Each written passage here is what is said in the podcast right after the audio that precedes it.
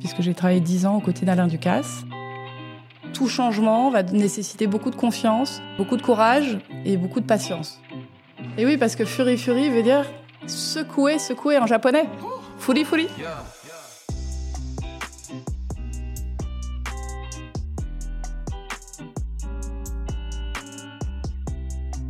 Antoine de Saint-Exupéry disait Les étoiles sont éclairées pour que chacun puisse un jour retrouver la sienne.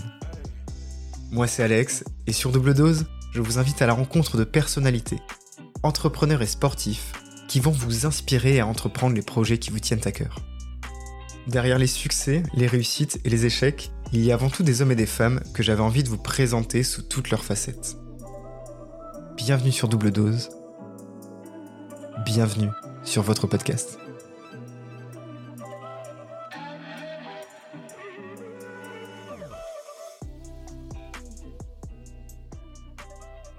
Nous voici de retour sur le podcast et euh, j'en ai pas parlé à Natsuko, mais en fait j'ai un gros défaut, c'est que j'arrive tout le temps en retard. J'aurais dû en fait te dire, mais je serai en retard déjà parce que je le savais. Je suis tout le temps en retard quoi qu'il arrive. Est-ce que toi, tu as des défauts comme ça? Euh, Oui, j'en ai, certainement. Oh, je ne suis pas toujours à l'heure non plus. Hein. C'est pas forcément mon côté japonais, ça. eh bien, je suis ravi, en tout cas, de t'accueillir. Enfin, t'accueillir, c'est toi qui m'accueilles dans un super espace. On est au sein de l'agence Manifeste, donc à Paris. Je vais te laisser, Natsuko, en fait, te présenter à nos auditeurs pour qu'on sache un petit peu qui tu es. Ok, merci beaucoup, Alex, de me, de me recevoir. Donc, je suis Natsuko, je suis euh, franco-japonaise. J'ai 46 euh, ans. J'ai euh, grandi une partie de mon enfance à, à, Tokyo, ensuite à Londres et en, et en France. J'ai trois filles, des petites jumelles qui ont 13 euh, ans et une petite dernière qui a 4 ans. Très bien. Et tu vis dans le sud, de manière générale Exactement. Je vis dans un petit paradis qui s'appelle Villefranche-sur-Mer, entre Nice et, et, Monaco. Très bien, très, très beau coin. J'y étais en vacances il y a 2-3 ans. Euh, du côté de Aise, même Saint-Jean-Cap-Ferrat. Eh oui. c'est vraiment pas loin de chez moi. J'aurais dû m'arrêter en fait boire le café. Exactement, la prochaine fois, n'hésite pas. Tant qu'on parle, on, parlait de café, on va beaucoup parler de, gastronomie ensemble parce que ton quotidien depuis une vingtaine d'années, je crois, c'est euh, la gastronomie. Mm. Et j'ai envie de te demander avant tout, parce que tu me parlais de ton enfance à Tokyo, est-ce que tu as un plat Madeleine de Proust? Est-ce que tu as un plat qui te rappelle l'enfance? Euh, Alors j'en ai beaucoup. Euh, j'en ai beaucoup qui me viennent à l'esprit. Si je devais en choisir un, c'est un plat qui s'appelle le, le sobolo bento. Ok. Déjà, le nom fait un petit peu rêver, je pense. euh, alors, c'est un plat tout simple. C'est un plat typique euh, familial, assez euh, régressif, je dirais, euh, qui renvoie vraiment vers l'enfance. Alors, c'est un grand bol de riz sur lequel on vient mettre un peu de... C'est de la viande hachée avec une sauce un peu sucrée-salée de myrine, mmh. saké, soja. Et de l'autre côté, un peu des œufs brouillés. Et par-dessus, on met un petit peu de, de, de, de gingembre mariné. Et aujourd'hui, mes filles adorent ce plat, donc, donc je suis très heureuse. Et tu arrives à reproduire le même schéma que toi, tu avais quand tu étais enfant, c'est ça? Tout autour de la table et vous mangez tous dans ce so, Sobolo bento, exactement. C'est tellement simple, mais tellement bon. Et oui, j'aime cuisiner japonais et, euh, et, je suis toujours contente quand, euh, quand mes filles apprécient euh, également les plats de mon enfance. Tu as vécu à Tokyo, mais tu es né en France, puis tu es allé c'est quoi un peu cette histoire? Raconte-nous un peu quel est le mélange de Natsuko. Et oui, alors donc je suis née en France euh, et à l'âge de 3 ans, j'ai déménagé à Tokyo pendant 5 euh, ans. Donc de 3 à 8 ans, j'ai euh, j'étais en maternelle japonaise, en école japonaise. J'ai été élevée comme une vraie petite japonaise. Ouais. J'en garde des souvenirs très présents, des des, des sons, des goûts, des, des voilà de, de, de, de toutes ces ambiances japonaises. Mm. Euh, j'habitais en plein cœur de Tokyo, mais dans un endroit euh, très vert, à côté d'un parc, comme il y en a beaucoup. Qui s'appelle comment le quartier, si jamais certains connaissent Tokyo euh, Lokubancho. Puis les week-ends, on allait, souvent voir ma, ma grand-mère, qui était vers Kamakura, donc en bord de mer. Euh, pour changer un petit peu de, de paysage. Et ensuite, euh, j'ai déménagé à Londres pendant 5 ans et je suis arrivée en France à l'âge de 13-14 ans euh, en pleine adolescence. Voilà. Mais le, le, Japon est resté très proche parce que tous les étés, euh, je passais euh, au moins un mois au Japon. Ok, et t'as ta maman en plus d'origine japonaise. Voilà, ma mère est japonaise, exactement. donc forcément. La gastronomie, du coup, ça te suit depuis que tu es toute petite. Et pourquoi tu as voulu choisir ce secteur pour grandir et pour travailler euh, À l'âge de 15 ans, mes parents m'ont envoyé euh, au Japon pour un, faire un boulot d'été. Euh, et puis aussi pour euh, perfectionner un petit peu mon, mon japonais. Et euh, ma grand-mère m'a trouvé un, un boulot d'été, un arubaito, on appelle ça, dans un les- hôtel. C'est les jobs étudiants euh, Voilà, Japon, ça les petits Ouais. jobs d'été, on va dire. Voilà, dans un, dans un hôtel à Madarao, qui est à côté de Nagano, donc en montagne, Mm. où il fait un petit peu plus frais l'été, et où elle a un appartement. Donc elle connaissait très bien le directeur de cet hôtel. Et donc j'ai été serveuse dans le restaurant traditionnel japonais. J'ai été réceptionniste également. Et puis surtout, il y avait un festival de jazz euh, mondial, Mm. vraiment euh, très réputé au Japon, euh, avec des artistes comme B.B. King, Joshua Redman, enfin vraiment Alors, les plus grands qui étaient là. Les, les fans de Japon seront capables de, de les reconnaître, moi non. Exactement. Et en fait, j'étais la seule à parler anglais, donc je leur ai servi un petit peu de traductrice, je les accompagnais un peu partout, etc. Donc c'était vraiment un rêve. et euh, donc je suis re- revenue en France en disant à mes parents, écoutez, un jour, j'aurai mon hôtel avec un, avec un restaurant. Voilà, c'était un grand rêve. Toi, Et puis ce rêve, voilà, ne, ne m'a pas quitté. Donc euh, une fois le bac en poche, euh, j'ai commencé l'école hôtelière euh, de Lausanne en Suisse. Très belle école, il me semble. C'est exceptionnel parce que des, des étudiants du monde entier. C'est celle qu'elle a vue sur tout le lac? Euh, alors, elle a vu, ouais, surtout sur des champs de, de vaches, mais euh, mais euh, non, non, le lieu est vraiment est vraiment magique. Ouais. Et mon grand rêve après Lausanne, c'était de partir à New York. Ok. Donc que je fait suis, voilà, c'est ce que j'ai fait. C'est trop fort, t'arrives à réaliser tes rêves directement. En fait. Et j'y suis allée. Je n'avais jamais mis de, de pied à New York, mais ça me faisait, cette ville me faisait rêver. Et grâce à une ancienne de, de Lausanne, j'ai tout de suite trouvé un job. J'ai été embauchée par Alain Ducasse, qui était Très en bien. pleine ouverture de son restaurant à l'Essex House. Ok. Donc ça, c'était en l'an premier- 2000. Son premier à New York, ça, non? Son premier, tout premier euh, à New York. Ouais. et, et toi, tu bossais à la, à la communication, à l'ouverture Ouais, à l'époque, enfin, franchement, je faisais de, de tout. C'était en pleine euh, effervescence de, de l'ouverture, donc euh, il fallait, il fallait, il fallait tout faire. Donc voilà, et donc ça a été le, le début d'une aventure qui a duré finalement dix ans, puisque j'ai travaillé dix ans aux côtés d'Alain Ducasse et j'ai participé à huit ouvertures de restaurants. Dans le monde et l'Europe, je crois. Voilà, donc j'ai commencé à New York où j'en ai fait deux. Ensuite, je suis partie à Tokyo parce que Mhm. c'était vraiment mon rêve de, de travailler là-bas parce que je, je connaissais le Japon euh, de mes yeux euh, d'enfant et euh, j'avais très envie de, de découvrir et comprendre un petit peu plus le, le Japon euh, du monde professionnel. Est-ce que quand t'es arrivé adulte là-bas, tu t'es dit, en fait, ça ressemble exactement aux souvenirs que j'en avais?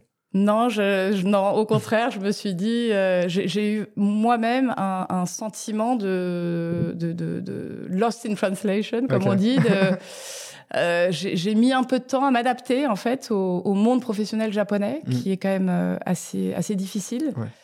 Euh, C'est pas les mêmes habitudes qu'en France, en plus, ou dans non, le milieu, une, cas, exigence, de temps en temps un petit peu un manque de, de prise de- d'initiative, beaucoup de respect pour euh, euh, hiérarchique euh, également. T'as senti ta Euh, créativité bridée à ce moment-là ou pas ou... Alors moi non, mais les autres autour de moi, oui, les, les- les Japonais, je trouvais qu'ils étaient un peu bridés par justement le, le, le shacho, le boss. Ok. Euh, ça leur laissait peu de, peu de liberté, mais en tout cas, j'ai énormément appris là-bas. Et, euh, et aujourd'hui, je, je pense avoir une, euh, un regard beaucoup plus euh, complet sur, sur le, le monde japonais, en Mhm. fait, leur- la culture, la façon de fonctionner. Euh, mais il m'a fallu bien, bien six mois pour commencer Ouais. à apprécier et réapprécier le, le Japon. Mais tu t'es fait aussi une culture professionnelle, on va dire. T'as appris à New York, t'as appris à Tokyo, Mm. t'as appris en France, à Londres. Donc ça te fait une culture, un bagage professionnel, en fait, hyper important et qui te permet aujourd'hui, on en reparlera, mais de, de créer cette belle histoire Fury Fury, je pense ouais. aussi. Ouais, ouais, bien sûr. Moi, je, je recommande à tout le monde de pouvoir euh, bouger euh, jeune quand on peut, parce Mhm. que c'est une, euh, une ouverture d'esprit euh, vraiment incroyable. Mais en tout cas, pour retourner euh, sur le, le Japon et cette expérience, donc la, la première, c'était l'ouverture du restaurant belge en haut de la Tour Chanel. Donc ça a été une pression énorme. J'ai travaillé, énormément travaillé, comme des Japonais, c'est-à-dire 7 sur 7, presque 24 heures sur 24. Donc Wow. c'était pas évident, mais, euh, mais bon, avec du recul, je pense que c'est ça qui forme également. Travailler dur au début pour pouvoir ensuite derrière profiter un peu plus, peut-être Ouais. aussi. Mm. Quin- 15 ans, t'es- je crois 10 ans auprès d'Alain Ducasse, Ouais. 15 ans auprès des grands chefs.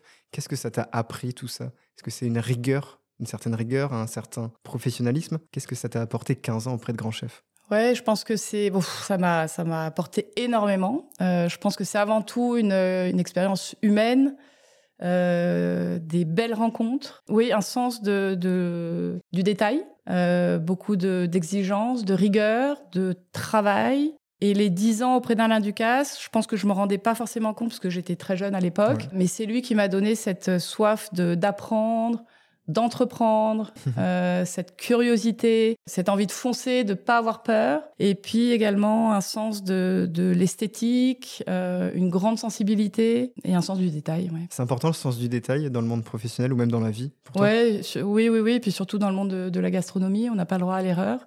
Euh, mais ça, c'est ça vaut en cuisine, mais également dans, dans, dans, tout le déroulé de, de l'ouverture d'un restaurant. Et puis même, euh, je pense, ouais, dans, dans ma vie personnelle, je pense que c'est quelque chose que j'essaye d'inculquer à mes, à mes enfants. Ouais. C'est-à-dire que si leurs chaussures sont pas toutes blanches, tu les fais non, frotter Non, non, j'en suis pas là du tout, du tout. Mais euh, en tout cas, faire, faire, attention, quoi. Voilà. Pour toi, l'entrepreneuriat, en fait, c'était une suite logique. Dans ce que tu nous racontes, dix ans avec Alain Ducasse, il t'apprend à avoir le sens du détail, en fait, à devenir presque une dirigeante d'entreprise oui, oui, oui. Puis je pense que cette fibre, je l'avais depuis, bah, depuis mes, mes, mes 15 ans, quand j'avais annoncé à mes parents que je voulais avoir mon, propre, euh, voilà, mon propre lieu, je dirais, d'expression. Mais c'est vrai que, euh, oui, je, je, je, je, me suis sentie prête.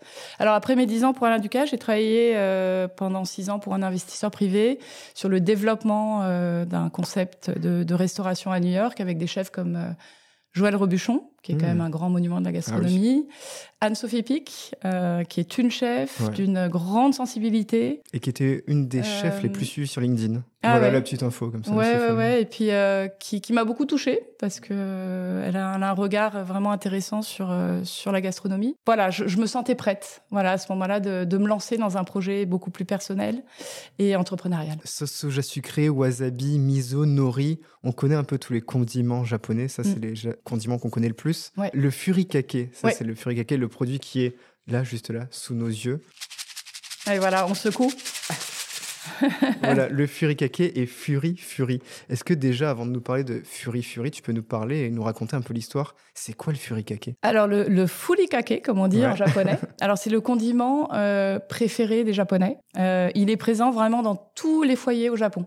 on en trouve partout parce que, euh, en fait, on le saupoudre sur du riz japonais traditionnellement au Japon. Et on sait que le riz japonais accompagne tous les repas au Japon. Et, et du coup, les enfants saupoudrent ce furikake pour lui mmh. ajouter un petit peu de couleur et de, et de croquant. D'accord, donc il y, a un côté un peu euh, euh, ludique en fait avec le furikake. Exactement, euh, c'est coloré, ça ajoute du croquant et c'est un mélange de graines de sésame et, et, algues. Très bien, en tout cas ça donne envie, ça fait rêver, les packaging font envie. On s'est rencontrés, bah, les auditeurs le savent pas encore, mais chez Monoprix, voilà, au jury Pépite Monoprix. Et c'est quand tu es arrivé, vous êtes arrivés toutes les deux avec Julie, avec une, une envie et une, une certaine fougue et en plus avec vos maracas de, de furikake. C'est quoi l'histoire de Fury Fury? Alors Fury Fury, euh, bah, ça remonte au Covid. Ouais. Euh, le Covid, donc on se remet dans l'ambiance. Euh, tout était fermé. Donc moi j'avais monté un bar à vin à Londres, j'habitais en France, je ne pouvais plus voyager, le bar était fermé. mes filles étaient à la maison. On passait beaucoup de temps à table, du coup, les ah déjeuners, les dîners, c'était assez répétitif. Tu, faisais ton pain, toi aussi, maison, pendant le confinement? Euh, Bon, j'ai essayé plusieurs choses. Ouais, c'est vrai qu'on avait beaucoup de temps à l'époque.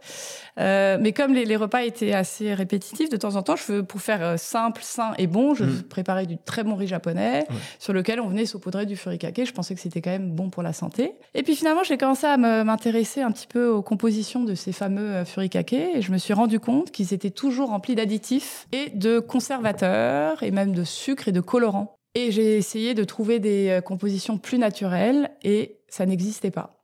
En, France ou au Japon, ça existait un peu plus Non, au Japon, parce qu'en fait, tous ceux que j'achète, euh, c'était des furikake euh, japonais euh, importés. Et c'est là que j'ai commencé à me dire qu'il y avait quelque chose à faire, puisque ce fameux furikake, c'est donc un condiment qui se saupoudre sur du riz, mais nous, en France, on peut le saupoudrer sur plein d'autres choses, c'est-à-dire du poisson, des salades, du poulet, des soupes. et donc, c'est une super alternative au sel. Et pour la petite histoire, ce furikake avait été inventé par un pharmacien japonais au début du XXe siècle. Donc c'était un condiment santé pour combler les carences alimentaires de la population japonaise. Mais au fur et à mesure, les industriels se sont emparés des recettes.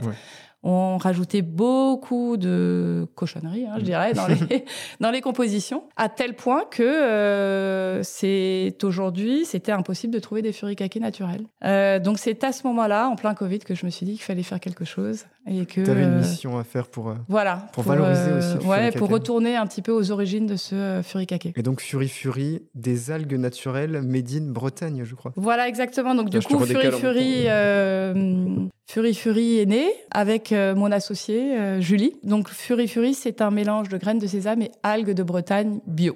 Très bien. Voilà, on utilise du wakame, du, de la dulce et du kombu. Pour sourcer les produits, comment tu as fait? Parce que euh, on est en 2020, du coup tu découvres un peu, enfin, tu savais comment se passait la gestion d'un resto, mais pour aller te sourcer en produit, tu savais pas forcément comment faire. Comment tu te dis, ok, il faut qu'on aille trouver des algues en Bretagne? Comment tu penses à tout ça? Je pense que quand même tout, tout est lié, c'est-à-dire que finalement euh, j'ai un réseau dans le monde de la, de la food, de la, de la gastronomie. Euh, donc j'ai questionné beaucoup de personnes, des chefs autour de moi, et au fur et à mesure on m'a présenté euh, bah, des personnes, des, euh, des fournisseurs.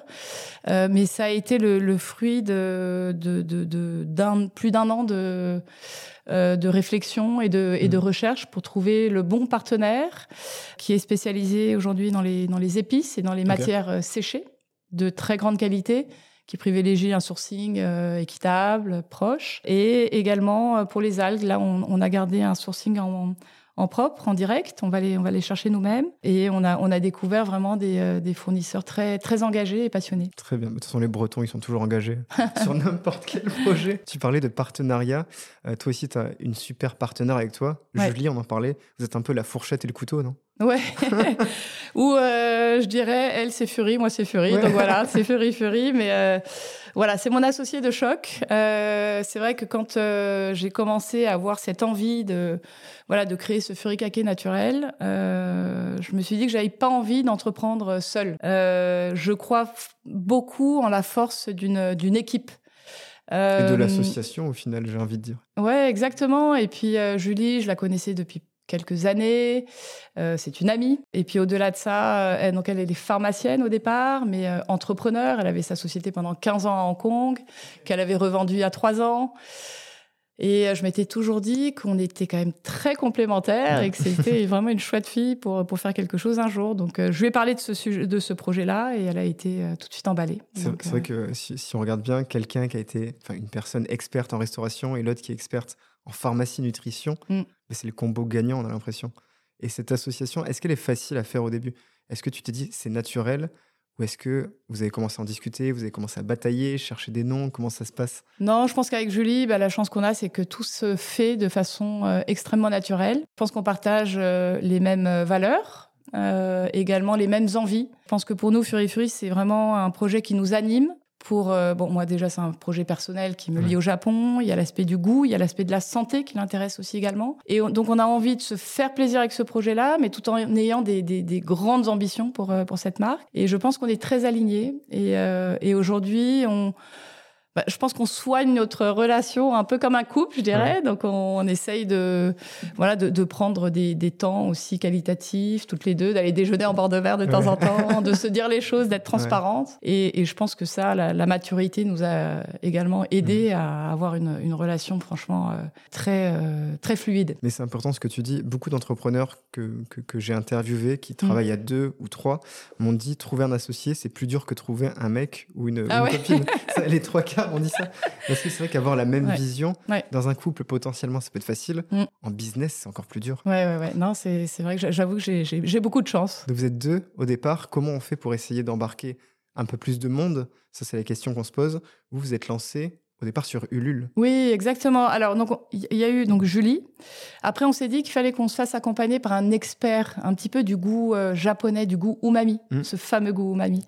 Et donc, j'ai un ami qui s'appelle Keisuke Matsushima, qui est un chef euh, très talentueux, euh, qui est installé à Nice depuis plus de 20 ans. Okay. Et lui, il est expert du goût umami. Il a une connaissance folle euh, dans son cerveau.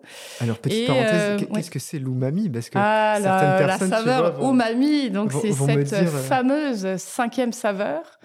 Après le sucré, le salé, l'acide et la mer, nous avons l'umami. Donc l'umami, ça vient du... Il y a deux caractères japonais. Il y a le caractère umai, qui veut dire bon et mi qui veut dire goût. Donc en fait, c'est euh, c'est le goût savoureux, le goût qui est bon. Euh, alors moi, c'est vrai qu'il fait partie euh, de, de, de mon goût et de ma mémoire depuis que je suis enfant. Mais pour tout le monde également, parce qu'apparemment, c'est une des saveurs principales du lait maternel. D'accord, donc on a tous testé l'umami avant. Voilà, a priori. Euh, et c'est un goût qui, qui prend toute la langue et qui dure. Euh, un goût savoureux qui, qui, voilà, qui dure et qu'on a envie d'y revenir un petit peu. Donc, on, ce goût umami est très présent dans la cuisine japonaise, mais également dans la cuisine méditerranéenne. Donc, euh, dans les tomates très mûres, dans les anchois, euh, dans les euh, ingrédients fermentés, dans des champignons. euh, voilà, donc on, on connaît tous un petit peu ce, ce goût umami, mais c'est pas forcément évident de la, même. voilà, de la, de la percevoir et de l'identifier. Au moins maintenant, chers auditeurs, vous savez ce qu'est le goût umami. Voilà, comme disait notre chef euh, le goût umami, c'est une explosion de goût sans avoir à rajouter de sel. Ah, voilà, donc on y est avec Fury Fury. Et, et donc tu nous parlais voilà de de, de Kei. Oui. Ouais, de, de, de Kei, donc l'association, vous l'avez fait venir un peu dans de petites euh, dans un petit groupe. Et Exactement. ensuite Ulule, le crowdfunding. Voilà. Pour vous, c'était le moyen de, de vous montrer un peu plus? Oui. Alors donc il y a eu y a eu Kay et ensuite il y a eu euh, bah, Julie de l'agence Manifeste, chez qui on est, Ouais. qu'on a embarqué dans l'aventure dès le début et qui elle nous a apporté son regard euh, et son expertise dans tout ce qui est création d'une marque, tout ce qui est l'univers graphique et également elle nous a accompagnés dans toute la la, la campagne Ulule. Parce que oui, euh, ouvrir des restos, pour toi, c'était facile. Mm. Mais ouvrir, faire naître une marque, Mm. c'était le point zéro. Tu l'avais jamais fait encore. Non non, c'était c'était nouveau mais finalement tout s'est fait de façon euh, très très naturelle parce que je pense que voilà quand on a l'envie et voilà et le et le réseau ça ça aide. Sur euh, Ulule, j'aime beaucoup en parler aussi. J'ai pas mal d'invités qui ont fait des campagnes via Ulule. Euh, il y a ce côté aussi embarquer et pouvoir raconter son histoire plus facilement. Ouais. Je sais pas si toi tu le ressens aussi. euh. Ouais, je pense que la, la campagne Ulule, on, on l'avait beaucoup travaillé finalement. Euh, on a mis bien, bien six mois avant de lancer notre campagne. Parce que je pense qu'il faut se poser les bonnes questions. C'est voilà, comme tu le disais, c'est qu'est-ce qu'on a envie de dire, comment on a envie de le partager? Je pense qu'il faut passer pas mal de temps à écrire le, le script de la vidéo, faire une vidéo qui qui en jette, qui Mm. parle aux, aux- aux personnes. Il faut soigner un petit peu le tout le contenu euh, pour pour essayer de voilà de toucher Mm. cette cette communauté. D'abord notre premier cercle, donc ça Ouais. ce sont euh, nos amis, notre réseau qu'on avait nous embarqué depuis des mois. Donc euh, ils ont joué le jeu. Puis vous avez Ça tous nous a invité à permis. manger. euh. Ouais, exactement. Donc ça nous a permis de toucher ce fameux deuxième cercle. Donc ça c'est les amis d'amis. Et puis l'objectif euh, final c'est de toucher ce fameux euh, troisième cercle, les gens qu'on connaît pas. Ouais. Euh, et là, euh, ben, on a réussi à le faire puisque finalement on s'est retrouvé dans le, dans le top 3 des, des levées du LUL en 2022 dans notre catégorie. Et là, c'était grâce à, à des relais euh, RP, presse, euh, à des influenceurs, à des chefs qui ont cru en nous aussi, et puis euh, le soutien du LUL aussi qui a été assez Ouais. exceptionnel parce qu'après ils nous ont mis dans leur newsletter qui est envoyé à plus d'un million de Ah, personnes. et- il y a un moment où ça nous dépasse. et euh, ouais. Mais euh, je, je me souviens, on était ensemble. Enfin, tu, tu pitchais ton projet Mm. justement au jury Monoprix et Danny Kézard, Ouais. qui, est, qui est donc le, le chef du Bayview, qui était aussi, je sais pas s'il est finaliste ou gagnant de Top Oui. Chef, je sais Mhm. plus exactement, mais il disait, mais là le, le, le furikake, là, le furi furi, demain je le mets dans mes plats. Ah, mais génial Demain je le mets dans mes plats. Ah, super ouais, ouais. On travaille avec beaucoup de chefs. Tu parlais de premier cercle, deuxième cercle, troisième Mm. cercle. Alors, tu vas voir, je fais des transitions des fois éclatées, Ouais. mais c'est c'est ce côté arrondi. Tu parlais du goût umami qui était assez arrondi. Que- quel vin tu conseillerais avec une saveur umami? Bonne question. Très bonne question. Alors, moi, je conseillerais plutôt un vin euh, blanc avec une belle minéralité, un peu de rondeur. Et ça me fait tout de suite penser à un blanc grave euh, du château de Séronce, de. Xavier et Caroline Perroma, de ma belle famille que j'aime beaucoup. non, non, puis leur vin est exceptionnel. Ouais. Et euh, accompagne très bien euh, tous les plats riches en, en umami. Très bien. Le, le nom du château, rappelle-le-nous château de Séronce. Château de Séronce, on retient. Le vin, ça te parle aussi depuis quelques années et ça te parle aussi du côté de Londres, je crois. C'est quoi cette histoire de Claret, un bar à vin à Londres Et Eh oui, Claret. Euh, Claret. Alors parce qu'en alors Claret, pourquoi Claret Parce que Claret, euh, les Anglais appellent le vin rouge euh, de Bordeaux le claret. Et du coup aujourd'hui, quand on Mm. dit euh, là-bas Would you like a glass of claret C'est est-ce que vous voulez un verre de vin? Et euh, on l'a un petit peu féminisé et francisé puisqu'on l'a écrit avec deux te à la fin. Et ça, ce projet-là, c'est également une histoire de rencontre, puisque donc c'était au moment où j'avais envie d'entreprendre, de, me lancer dans un projet plus personnel. Et à ce moment-là, un ami m'a présenté donc Alexandra, qui, elle, avait envie de monter un wine bar avant de reprendre mmh. sa propriété familiale qui est Château Margaux.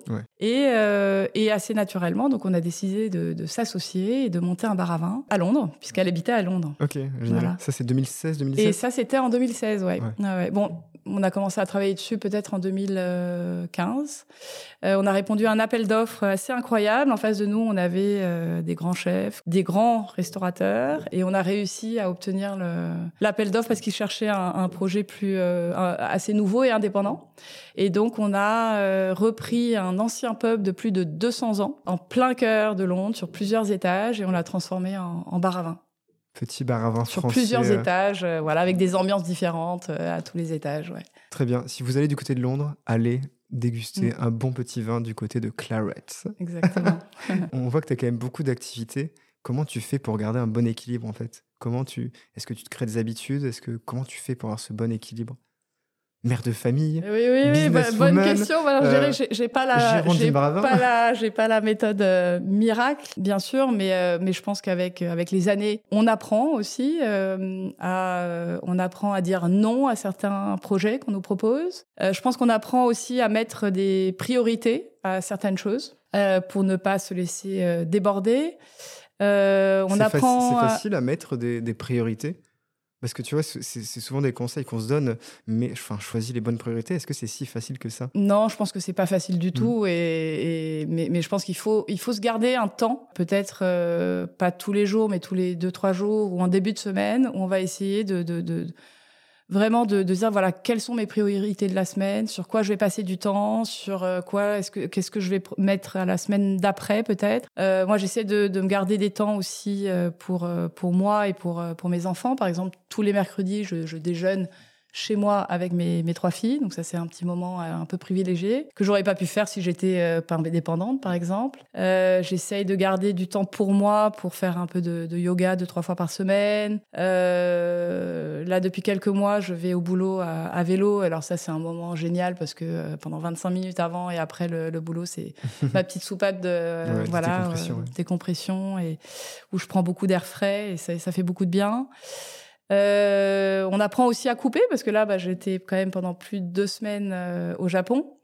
Ça, c'est aussi les merveilles d'être d'être à deux, c'est qu'on se soutient et on peut on peut couper. Ça m'était pas arrivé depuis plusieurs années de, de couper ah comme ça. Ouais, ça m'a fait un bien fou. Et puis aussi, je pense que c'est euh, de temps en temps juste se, se, se lâcher, mm. euh, aller danser, ouvrir des belles bouteilles, voir des vieux copains et, et, voilà tout ça, ça fait ça fait du bien aussi. Ouais. Donc voilà le, le conseil, lâchez-vous, prenez le temps de vous poser prenez un bon bol d'air frais. J'ai un petit cadeau pour toi. Voilà. Ah, c'est gentil. Je ne suis pas venu euh, les mains vides. En attendant, le temps que je que j'ai réussi à attraper ma poche, je vais mettre un peu de musique, un peu d'ambiance.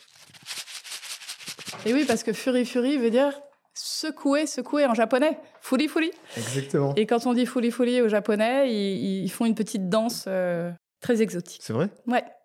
Tu peux nous la faire là, même si, mais, je, je raconterai à nos auditeurs. Oui, oui. Voilà.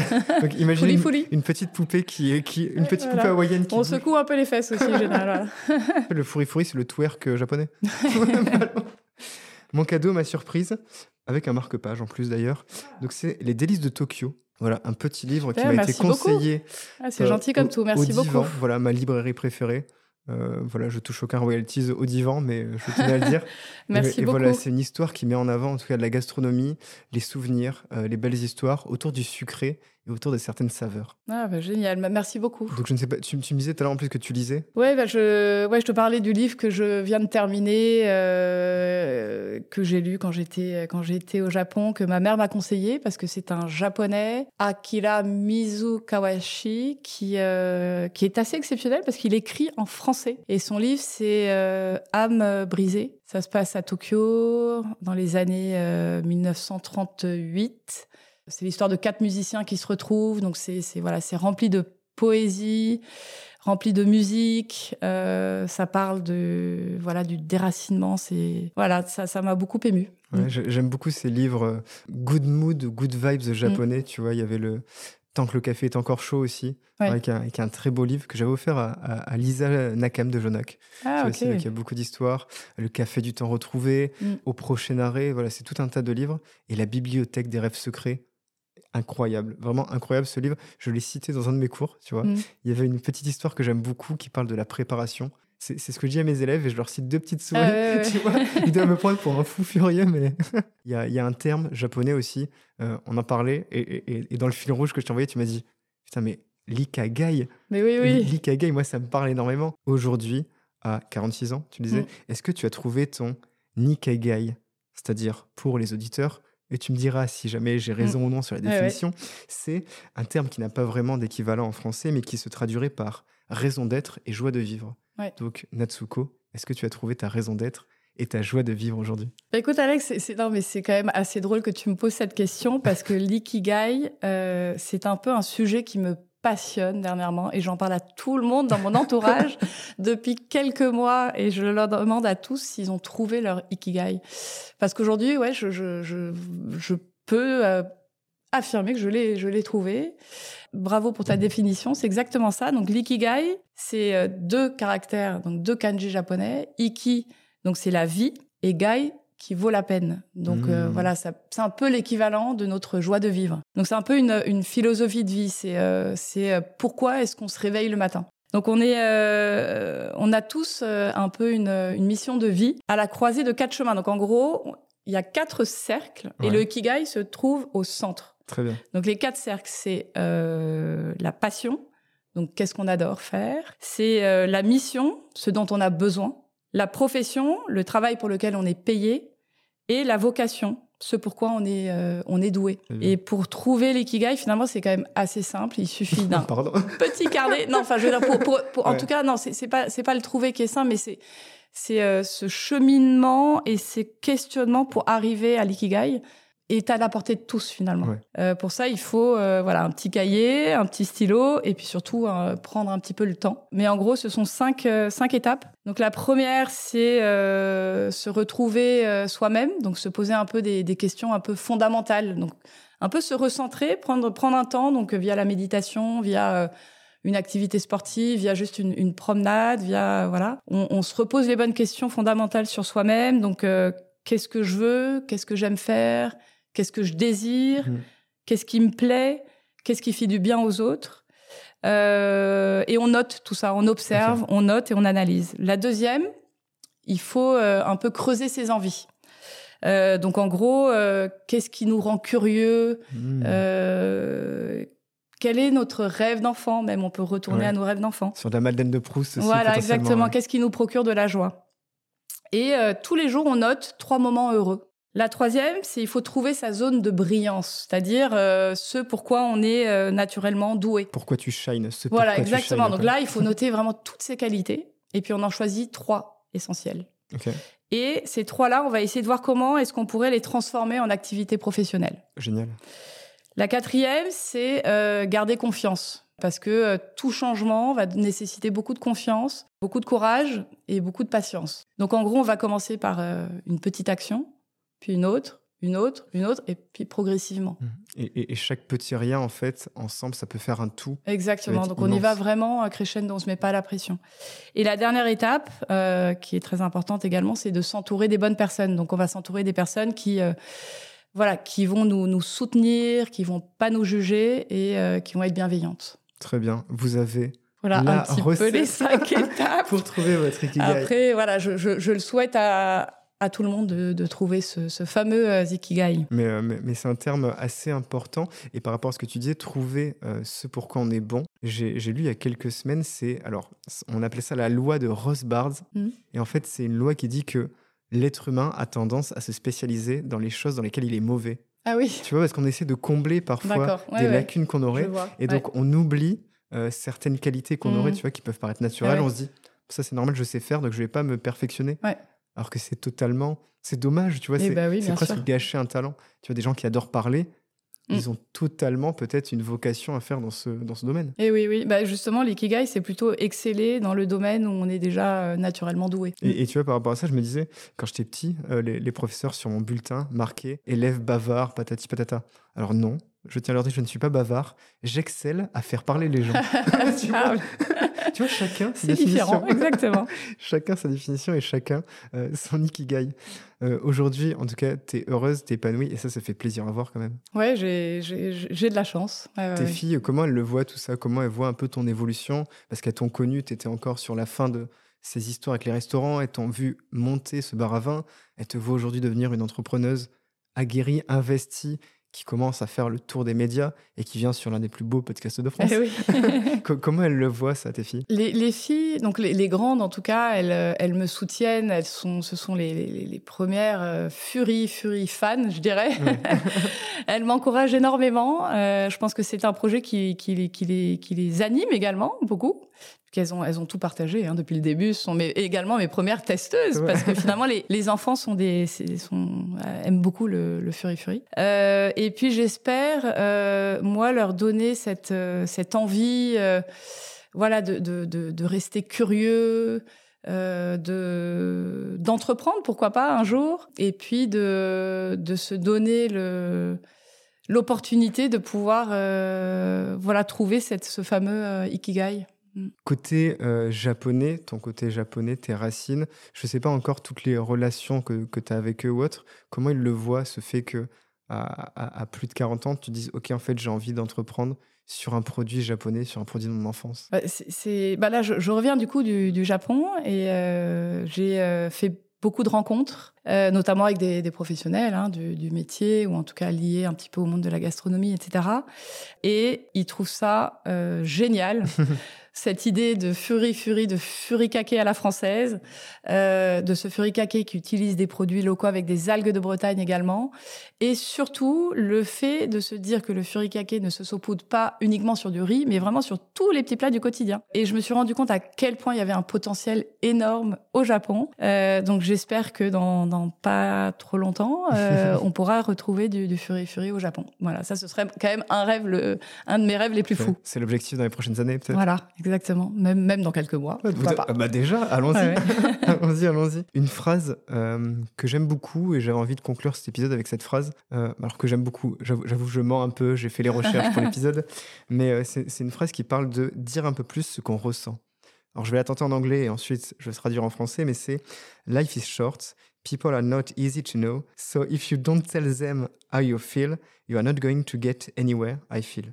Qui se traduit par La vie est courte, les gens ne sont pas faciles à connaître, ils ne sont pas faciles à connaître. Donc si vous ne leur dites pas ce que vous ressentez, vous n'irez nulle part, à mon avis. Est-ce que tu aimerais justement dire un peu plus ce que tu ressens? Et là, si je te donnais l'occasion de rencontrer la Natsuko qui avait 5 ans, celle qui était à l'école primaire au Japon, est-ce qu'il y a quelque chose que tu aimerais lui dire? Mmh, Bonne question aussi. euh, ouais, je, lui dirais euh, continue à rêver. Il faut, il faut rêver dans la vie, en fait. Euh, il faut rêver, même très grand, puis, puis essayer d'atteindre euh, bah, le. De, de, essayer de les réaliser après ces, rêves, mais après ça peut être des, petits rêves aussi. Euh, mais ouais, je, j'aimerais dire à la, la, petite Natsuko et puis à mes, à mes filles et puis aux enfants de voilà, de ne pas se mettre de barrières, de rêver et puis ensuite essayer de, voilà, de, de les atteindre. Prenez le temps, en tout cas, de, rêver, d'atteindre vos rêves. Mm. C'est ce que tu as fait au final tout au long de tes années. Tu avais envie d'aller à New York, tu y as été. Tu avais envie d'aller à Londres, tu l'as fait aussi. Tu avais envie d'entreprendre, tu l'as fait. Tout ça, c'est des histoires de rencontres, des histoires d'envie, des histoires de, de bons moments à chaque fois, c'était peut-être le bon moment aussi. Ouais, je pense qu'il y a eu beaucoup de bons moments. Euh, et je dois dire qu'il y a eu beaucoup de travail aussi, parce que mm. quand même, pendant, pendant 15 ans, j'ai énormément travaillé. Donc cette notion de travail aussi est importante. Et ça aussi, je l'essaie de la transmettre à mes filles en disant c'est pas toujours... Euh, mm. euh, c'est pas toujours évident. Le chemin est long et, et, il faut gravir les étapes petit à petit. Euh, mais il faut s'en donner les moyens et je pense que voilà, il faut, il faut du travail également. Les gens mettent 10-15 euh, ans à réussir mm. du jour au lendemain, tu vois, il y a tout le temps de travail et qu'on voit pas toujours euh, et, et, qui me fait plaisir en tout cas de valoriser mm. autour de ces micros. On voit un peu ta, ta, belle évolution, toutes ces années qui ont pris du temps. tu lances Fury Fury à 46 ans, 45 mm. ans.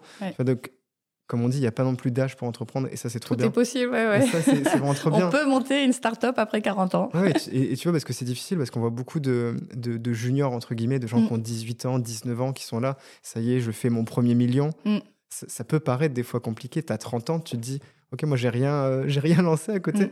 Et, et non, c'est beau aussi de voir toutes ces belles histoires qu'on peut, qu'on peut voir. Donc, merci d'avoir partagé euh, ta, ta belle histoire, ton beau parcours, en tout cas, euh, avec ce micro. Bah, merci euh, Alex pour euh, ce, ce bel échange. Je suis content de t'avoir reçu. Je tenais à dire aux auditeurs merci d'être encore là.